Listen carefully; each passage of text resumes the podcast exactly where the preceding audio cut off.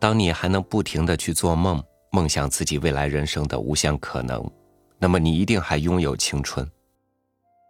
这场梦什么时候会醒呢？我想，可能是你在生命里碰到难以忍受了的疼痛的时候。那时候，你才重新回到现实里，才算长大。与您重温鲁迅小说集《呐喊》的自序。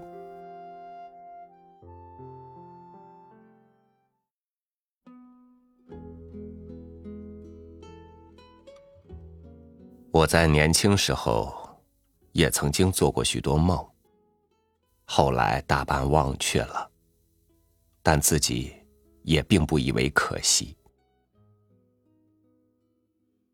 所谓回忆者，虽说可以使人欢心，有时也不免使人寂寞。使精神的思虑还牵着已逝的寂寞的时光，又有什么意味呢？而我，偏苦于不能全忘却。这不能全忘的一部分，到现在变成了呐喊的来由。我有四年多，曾经常常，几乎是每天，出入于制铺和药店里。年纪可是忘却了，总之是药店的柜台正和我一样高，制铺的。是比我高一倍。我从一倍高的柜台外送上衣服或首饰去，在五面里接了钱，再到一样高的柜台上给我久病的父亲去买药。回家之后，又需忙别的事了。因为开方的医生是最有名的，以此所用的药引也奇特。冬天的芦根。经霜三年的甘蔗，蟋蟀要圆对的，结子的平地木，多不是容易办到的东西。然而我的父亲，终于日重一日的亡故了。有谁从小康人家而坠入困顿的吗？我以为在这途路中。大概可以看见世人的真面目。我要到南京进江南水师学堂去了，仿佛是想走异路、逃异路，去寻求别样的人们。我的母亲没有法儿，办了八元的川资，说是有我的自便。然而已哭了，这正是情理中的事。因为那时读书应试是正路，所谓学洋务，社会上便以为是一种走投无路的人，只得将灵魂卖给鬼子，要加倍的奚落而且排斥的。而况姨又看不见自己的儿子了。然而我也顾不得这些事，终于到南京去进了江南水师学堂了。在这学堂里。我才知道世上还有所谓格致、算学、地理、历史、绘图和体操。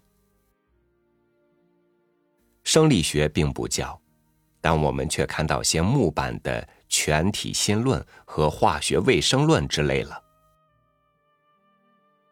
我还记得先前的医生的议论和方药，和现在所知道的比较起来，便渐渐的悟得中医。不过是一种有意的或无意的骗子，同时又很起了对于被骗的病人和他的家族的同情。而且从溢出的历史上，又知道了日本维新是大半发端于西方医学的事实。因为这些幼稚的知识，后来便使我的学籍列在日本一个乡间的医学专门学校里了。我的梦很满，预备足夜回来，救治像我父亲似的被误的病人的疾苦。战争时候便去当军医，一面又促进了国人对于维新的信仰。我已不知道教授微生物学的方法现在又有了怎样的进步了。总之，那时是用了电影来显示微生物的形状的，因此有时讲义的一段落已完，而时间还没有到，教师便映些风景或时事的画片给学生看，以用去这些多余的光阴。其实，正当日俄战争的时候，关于战士的画片自然也就比较的多了。我在这一个讲堂中，便需常常随喜我那同学们的拍手和喝彩。有一回，我竟在画片上忽然会见我久违的许多中国人了，一个绑在中间，许多站在左右，一样是强壮的体格，而显出麻木的神情。据解说。则绑着的是替俄国做了军事上的侦探，正要被日军砍下头颅来示众；而围着的，便是来鉴赏这示众的盛举的人们。这一学年没有完毕，我已经到了东京了。因为从那一回以后，我便觉得医学并非一件紧要事。凡是愚弱的国民，即使体格如何健全、如何茁壮，也只能做毫无意义的示众的材料和看客。病死多少是不必以为不幸的。所以，我们的第一要助，是在改变他们的精神。而善于改变精神的是，我那时以为当然要推文艺，于是想提倡文艺运动了。在东京的留学生很有学法、政理化以至警察工业的，但没有人质文学和美术。可是，在冷淡的空气中，也幸而寻到几个同志了。此外，又邀集了必须的几个人，商量之后，第一步当然是出杂志，名目是取“新的生命”的意思，因为我们那时大抵带些复古的倾向。所以只谓之新生。新生的出版之期接近了，但最先就隐去了若干担当文字的人，接着又逃走了资本，结果只剩下不明义钱的三个人。创始时候既已备实，失败时候当然无可告语，而其后。却连这三个人也都为各自的命运所驱策，不能在一处纵谈将来的好梦了。这就是我们的并未产生的新生的结局。我感到未尝经验的无聊是自此以后的事，我当初是不知其所以然的。后来想，凡是一人的主张得了赞贺。是促其前进的，得了反对是促其奋斗的。独有叫喊于生人中，而生人并无反应，既非赞同也无反对，如置身毫无边际的荒野，无可措手的了。这是怎样的悲哀啊！我于是以我所感到者为寂寞。这寂寞又一天一天的长大起来，如大毒蛇缠住了我的灵魂了。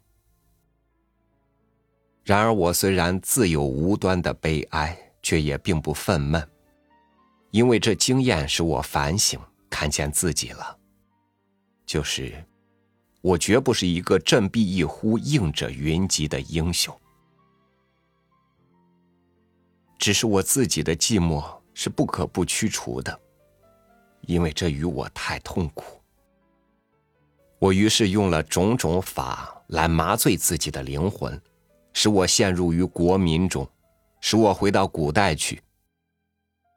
后来也亲历或旁观过几样更寂寞、更悲哀的事，都为我所不愿追怀，甘心使他们和我的脑一同消灭在泥土里的。但我的麻醉法却也似乎已经奏了功。再没有青年时候的慷慨激昂的意思了。绍兴会馆里有三间屋，相传是往昔曾在院子里的槐树上缢死过一个女人的。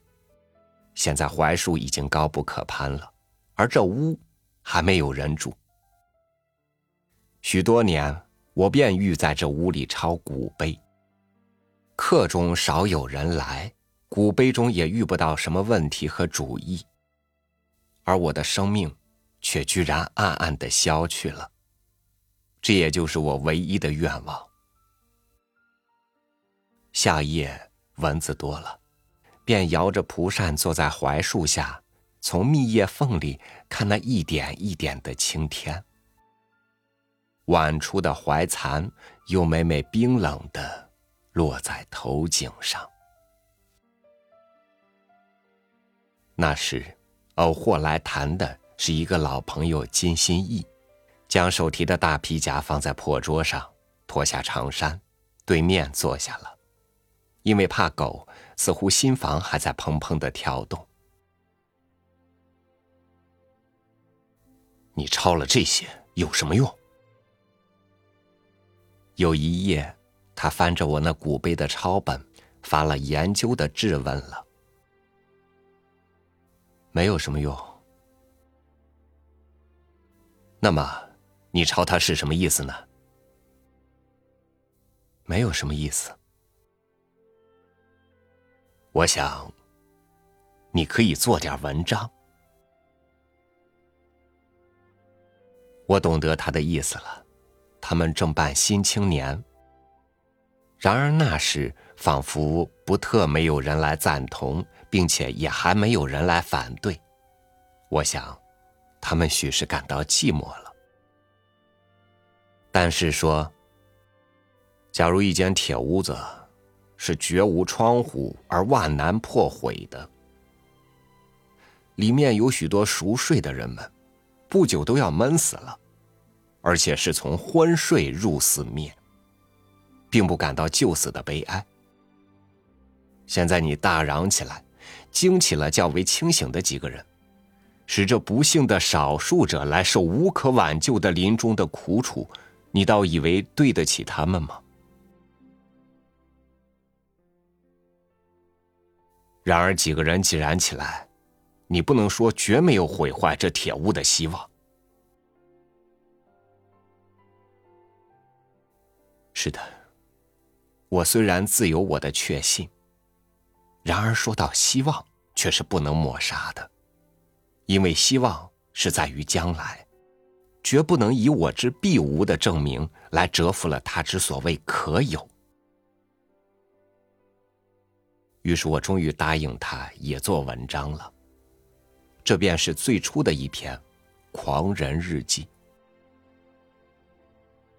从此以后，便一发而不可收，每写些小说模样的文章，以敷衍朋友们的嘱托。积久了，就有了十余篇。在我自己。本以为现在是已经并非一个迫切而不能给于言的人了，但或者也还未能忘怀于当日自己的寂寞的悲哀吧，所以有时候仍不免呐喊几声，聊以慰藉那些在寂寞里奔驰的勇士，使他不惮于前去。至于我的喊声是勇猛或是悲哀，是可憎或是可笑。那倒是不暇顾及的，但既然是呐喊，则当然需听将令的了。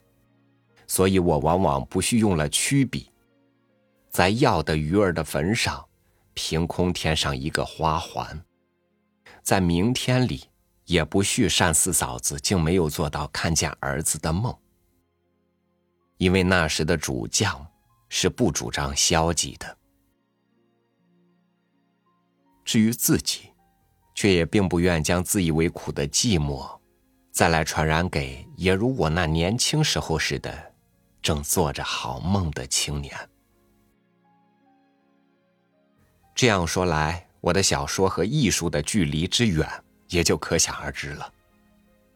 然而到今日，还能蒙着小说的名，甚而至于且有成集的机会。无论如何。总不能不说是一件侥幸的事儿。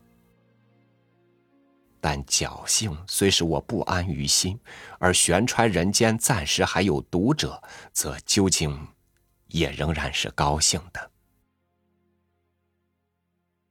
所以，我竟将我的短篇小说结集起来，而且复印了。又因为上面所说的缘由，便称之为《呐喊》。一九二二年十二月三日，鲁迅寄于北京。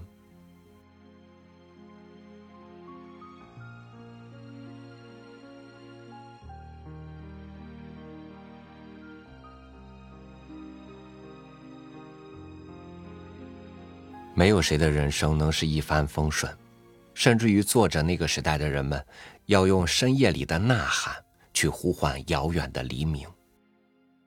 所以现在的我们，如果青春所剩无多，或者梦想被现实挤进角落，生活就没有前进的方向了吗？感谢您收听我的分享，欢迎关注微信公众号“三六五读书”，收听更多经典文章。我是朝雨，祝您晚安，明天见。